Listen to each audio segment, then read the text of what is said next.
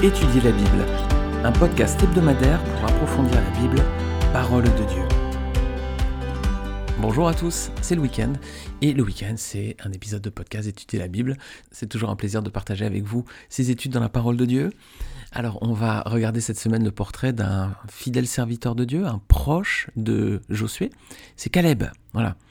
Alors, le chapitre 13 de Josué nous présentait le partage du territoire qui est situé à l'est du Jourdain, entre les tribus de Ruben, Gad et la demi-tribu de Manassé.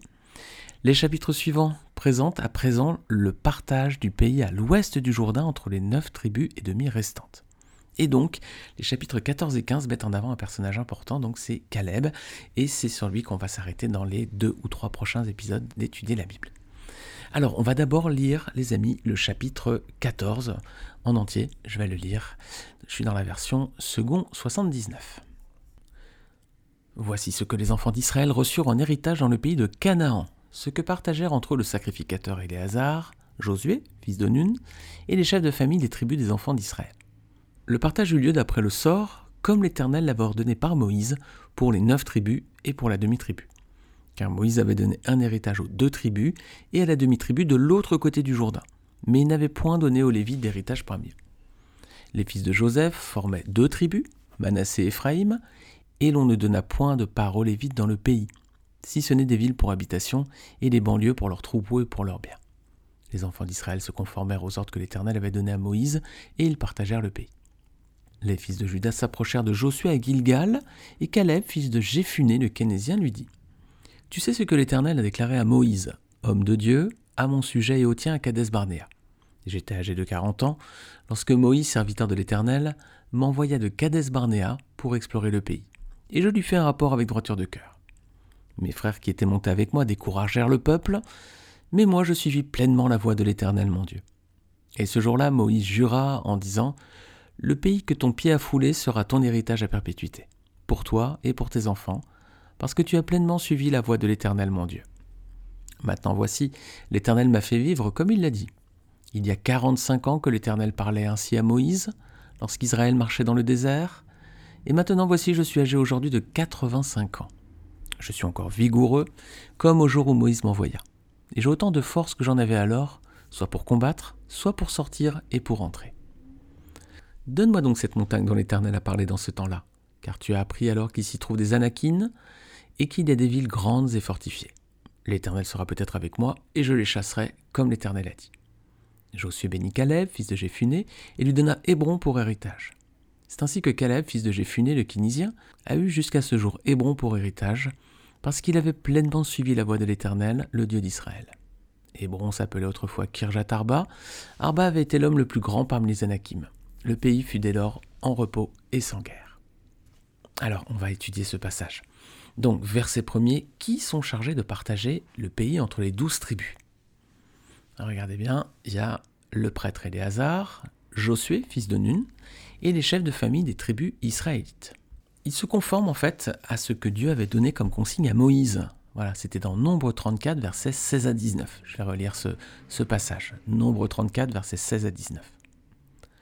L'Éternel dit à Moïse, Voici le nom des hommes qui partageront le pays entre vous le prêtre Éléazar et Josué, fils de Nun. Vous prendrez aussi un prince de chaque tribu pour faire le partage du pays. Voici le nom de ces hommes. Pour la tribu de Juda, Caleb, fils de Jéphuné. Alors, je vais m'arrêter juste là. Hein, C'était Nombre 34, versets 16 à 19. Dans quel ordre sont mentionnés ici les trois groupes de personnes qui vont procéder au partage plus tard dans Josué 14, qu'on a lu au début? Eh bien, regardez bien, dans Nombre 34, c'est d'abord Éléazar en premier, Josué en deuxième, et les chefs de famille des tribus israélites en troisième. Est-ce que le partage qui se fait ensuite dans Josué 14 est conforme aux directives de Dieu dans Nombre 34 Oui, c'est le même ordre. C'est d'abord Éléazar qui est mentionné dans Nombre 34 et c'est d'abord Éléazar qui est mentionné en Josué 14. Josué en deuxième, idem dans Josué 14. Et les chefs de famille des tribus ensuite, c'est la même configuration. Donc tout est conforme aux directives que Dieu avait données du temps de Moïse. Alors ce qu'on voit, c'est que Josué n'est pas en premier ici. Hein. Il laisse son leadership, il laisse sa place au profit du prêtre Éléazar. C'est lui maintenant, Éléazar, qui est mentionné en premier. Alors ce qui est intéressant de regarder, c'est que Josué, en fait, il s'accroche pas au pouvoir à tout prix. Hein. Euh, jusqu'à présent, c'est lui qui conduisait seul le peuple dans la conquête de Canaan, du territoire. Et maintenant, petit à petit, donc, il commence à laisser sa place. Voilà, comme l'Éternel le lui a demandé dans Josué 13, verset 1. Et il fait comme Moïse. Moïse aussi a laissé sa place pour que le peuple entre en Canaan sans lui. David aussi a laissé sa place, c'est son fils Salomon qui a construit le temple. Paul aussi a laissé sa place, c'est d'autres qui ont fini de construire l'Église. Et à présent, voilà, c'est Josué qui laisse sa place à son tour. Alors les amis, certains dirigeants de certains pays, ou même dans certaines entreprises, feraient peut-être bien de s'inspirer de son attitude. Alors, verset 2. Comment est-ce que le pays est partagé entre les tribus? Regardez, c'est par tirage au sort. Ça peut être surprenant, ça, tirage au sort. Hein. Alors, comment est-ce que vous auriez procédé à leur place? Très certainement, on aurait négocié, on aurait fait une négociation entre les parties pour qu'elles s'accordent bien entre elles, pour que tout le monde soit d'accord et que tout le monde soit content, qu'il n'y ait personne qui soit insatisfait. Et quel aurait été le résultat, les amis? Personne ne serait tombé d'accord. Vous savez comment c'est. Tout le monde aurait voulu les régions les plus fertiles, les régions côtières avec la mer, les régions où il y avait le, plus de, peut-être de, de, pâturage pour les troupeaux. Enfin voilà, ça aurait fini. Comment? En conflit, en guerre et en querelle. Alors l'Éternel, lui, dit, vous allez tirer au sort. Et on voit que c'est une méthode qui est directement voulue par Dieu. Hein. Regardez dans Nombre 26, versets 52 à 56. L'Éternel parla à Moïse et dit, le pays sera partagé entre eux, pour être leur propriété, selon le nombre des noms. À ceux qui sont en plus grand nombre, tu donneras une portion plus grande. Et à ceux qui sont en plus petit nombre, tu donneras une portion plus petite. On donnera à chacun sa portion d'après le dénombrement. Mais le partage du pays aura lieu par le sort. Ils le recevront en propriété selon le nom des tribus de leur père. C'est par le sort que le pays sera partagé entre ceux qui sont en grand nombre et ceux qui sont en petit nombre. Voilà, donc on voit la méthode divine ici. Dieu dit que ce sera par tirage au sort. Voilà, alors c'est aussi en fonction de la taille euh, de la tribu. Hein. Plus la tribu est grande, plus son territoire sera grand. Mais malgré tout, ce sera au sort. Voilà. Nous, on aurait fait différemment parce qu'on aurait tenté la négociation. Mais Dieu connaît par avance le cœur de l'homme. Il connaît notre égoïsme, il connaît notre orgueil, il connaît notre cupidité.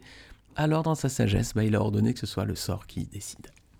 Mais on sait que derrière le sort et le hasard, c'est l'Éternel aussi qui agit.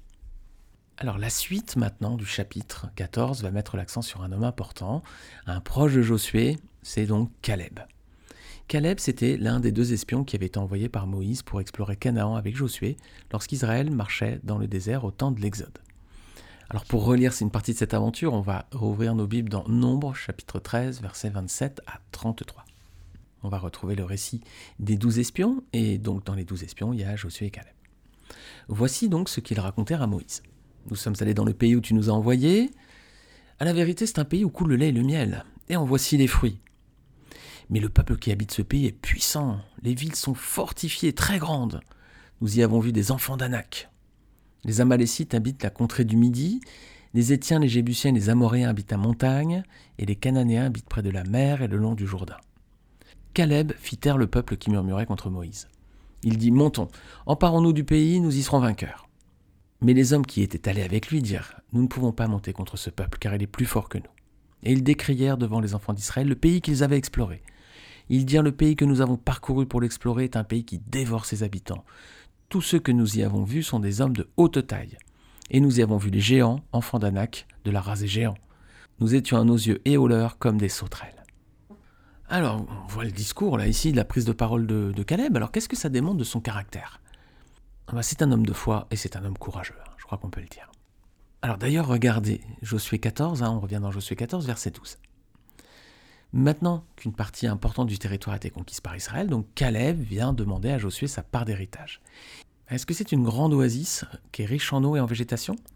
Un peu la demande qu'avait fait Lot à Abraham quand Abraham lui avait proposé de partager le pays.